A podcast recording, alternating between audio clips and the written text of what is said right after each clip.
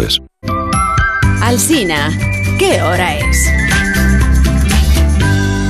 Pues si usted lo pregunta, yo se lo digo. Son las 8 en punto de la mañana, 7 en punto de la mañana en Canarias. Buenos días desde Onda Cero.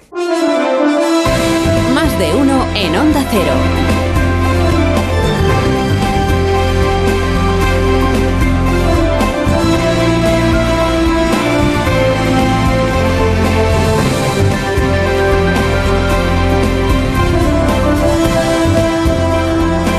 Están? Bienvenidos a una nueva mañana de radio. Estamos estrenando el 26 de octubre ya del año 2022. Hoy emitimos desde Distrito Digital. Estamos en Alicante. Estamos toda la mañana aquí en Alicante, en el complejo de Agua Amarga, que es eh, sinónimo, como les iremos explicando, de innovación, es sinónimo de tecnología, es sinónimo de, de puesta en común y del afán por aprender y del afán por emprender.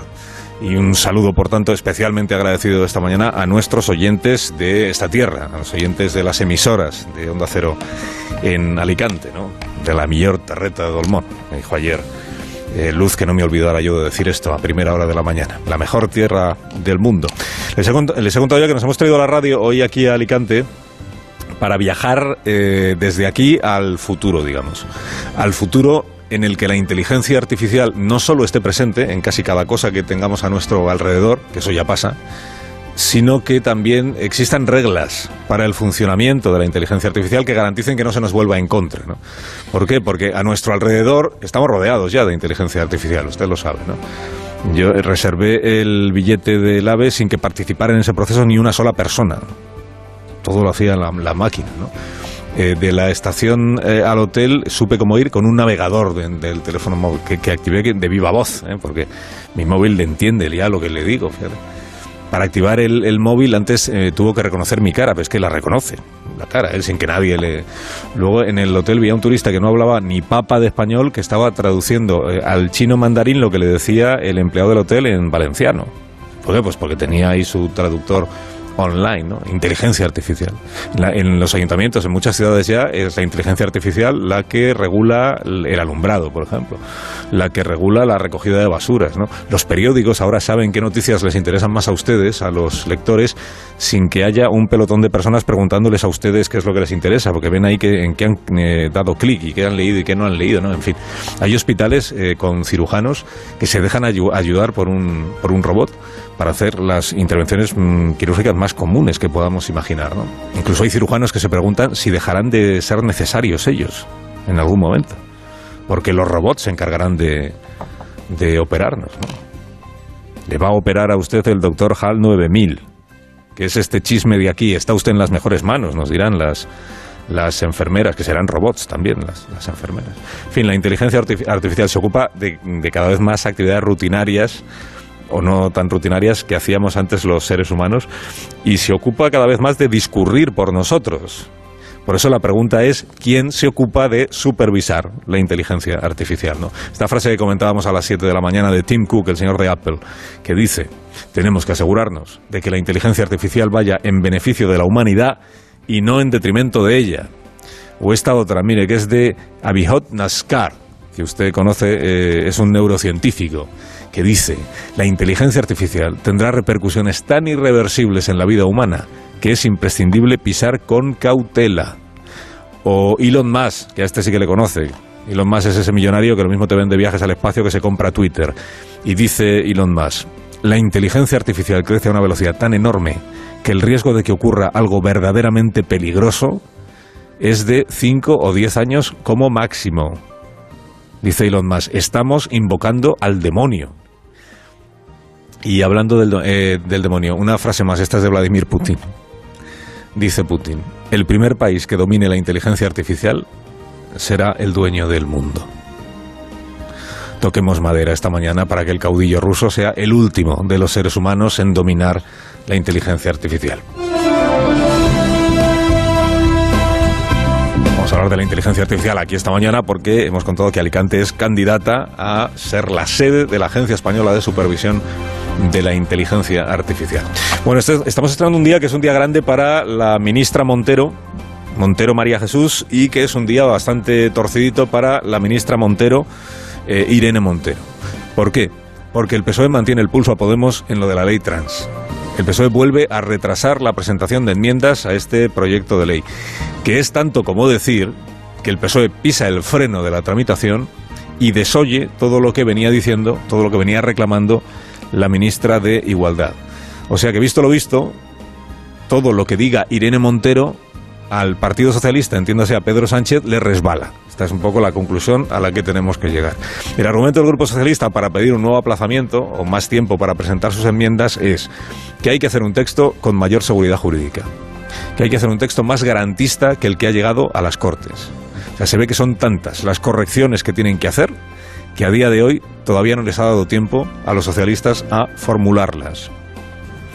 Claro, pequeño recordatorio, este texto lo aprobó el Consejo de Ministros el 27 de junio. Estamos a 26 de octubre. Así que habremos de concluir no solo que los ministros socialistas y su presidente dieron en el mes de junio su bendición a un proyecto que ahora al PSOE le parece que necesita pasar por la ITV, sino que en los tres meses que ya han transcurrido no ha tenido tiempo el Partido Socialista de concretar qué cambios son esos que echa en falta y cómo deben formularse o reformularse los artículos de esa ley. Y algo más que todavía no se le ha escuchado a Pedro Sánchez, una sola palabra sobre este formidable lío, esta discordia interna que la ley trans ha provocado en su partido y en su gobierno. Sánchez ignora a Irene Montero. Ignora a Irene Montero a sabiendas de que Yolanda Díaz, que se supone que es quien habla en nombre de los ministros de Podemos, Yolanda Díaz tampoco parece que esté por la labor de hacer de este asunto de los plazos y de las enmiendas casus belli. Así que no es mal día este para recordarles una cosa que, subrayamos aquí cada vez que un Consejo de Ministros aprueba un proyecto de ley, que es que eso no es la ley definitiva. Siempre que pasa eso hay, medios que titulan como si la ley ya estuviera aprobada y sale el ministro, explica el proyecto y dice esto es lo que va a pasar. Pues no, porque luego llega la tramitación de las Cortes y a saber lo que cambian o no cambian. Acuérdese que la ministra Irene Montero en el mes de junio, cuando presentó este proyecto de ley, afirmó con enorme convicción cómo iba a quedar regulado lo de la autodeterminación de género.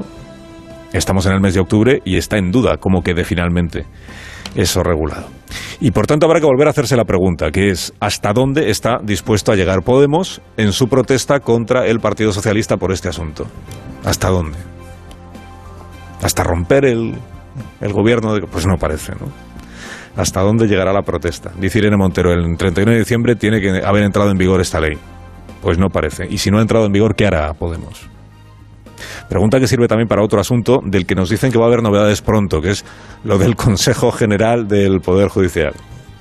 Dicen que es inminente, lo del acuerdo pasteleo entre el gobierno y el, y el Partido Popular, el gobierno sector PSOE. ¿Por qué? Porque ahí quienes están en la pomada dicen está al caer la fumata blanca. Son 25 nombres los que tienen que pactar, 20 para el Consejo del Poder Judicial, 5 para el refresco del Tribunal Constitucional. Dicen que va a haber nueva presidenta del Consejo General del Poder Judicial, que ya lo tienen ahí. Eh, nueva presidenta del Supremo, por tanto, y que Cándido Conde Pumpido finalmente sí va a ser el presidente del Tribunal Constitucional, que ya lo han pactado, dicen, ¿eh? dicen, que ya lo han pactado el Gobierno y el Partido Popular. El presidente del Constitucional lo eligen los magistrados del Tribunal Constitucional, pero ya lo han pactado el Gobierno y el, Partido Popular.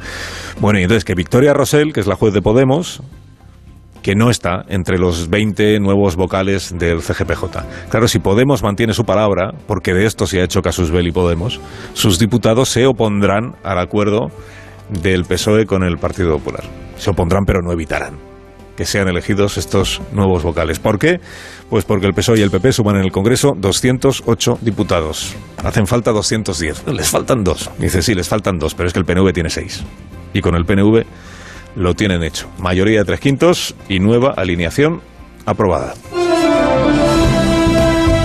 Y la otra ministra Montero, que es María Jesús, que tiene su día grande porque hoy sube a la tribuna a defender sus cuentas para el año que viene y a celebrar que la oposición no tiene votos suficientes como para tumbarle las cuentas, ¿no? para devolvérselas a los corrales. Los presupuestos van a seguir adelante, van a salir adelante, de hecho, cuando se produzca la votación definitiva, aunque cada vez acumulen más organismos, más instituciones, más entidades, más servicios de estudios que ponen en duda estos presupuestos, que los retratan como poco fiables. Recuerden, reparos que puso ya el Banco de España, reparos que puso la Autoridad Fiscal Independiente, el Servicio de Estudios del BBVA, el Instituto de Estudios Económicos esta misma semana, se añadió ayer Funcas, Funcas dice, vemos que hay más gasto público del que está presupuestado en realidad. y por tanto va a haber mayor peso también de la deuda pública porque están subiendo los tipos de interés y se va a encarecer la financiación del Estado. Y por eso nos parece que las cuentas son una declaración de buenas intenciones. Digamos que el horizonte se está oscureciendo a medida que se va acercando el final de año. El INE va a publicar esta semana el dato provisional del tercer trimestre de crecimiento económico. La IREF pronosticó ayer que en lo que queda de este año y en el comienzo del año que viene cuarto trimestre del 2022, primer trimestre del 2023, la economía española no solo va a crecer poco, sino que va a decrecer. O sea, no es solo que pierda fuelle, sino que va a ir menguando el crecimiento económico. Y pronunció ayer la presidenta de la IREF la palabra maldita, la palabra que hasta ahora el gobierno ha conseguido esquivar, que es la palabra recesión. ¿Cuál es el problema? Que estamos viendo que el deterioro de Europa está siendo muy intenso. Los datos del PMI de ayer fueron eh, muy negativos y eso pues nos puede llevar a reevaluar la magnitud la intensidad de la caída en el, el cuarto trimestre. Y para el primero también llevábamos una, una tasa negativa, también en línea con, con esa estimación, menos 0,2, menos 0,3, pero de nuevo estará muy afectada por, por la información que vayamos, que vayamos recibiendo. Claro, o sea, la recesión que contempla ya la IREF. Le añade usted que la Autoridad Bancaria Europea Está de responsable de la Autoridad Bancaria Europea un señor que se llama José Manuel Campa, que fue secretario de Estado con eh, Rodríguez Zapatero y que esta semana ha dicho que nos estamos aproximando a una recesión profunda en la zona euro, profunda y de duración incierta.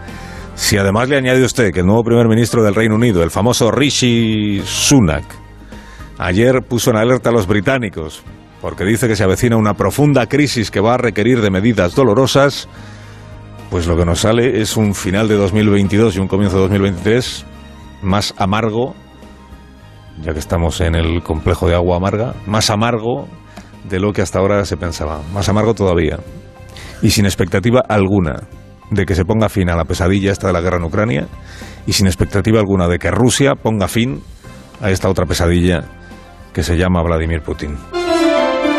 Carlos Alsina en Onda Cero.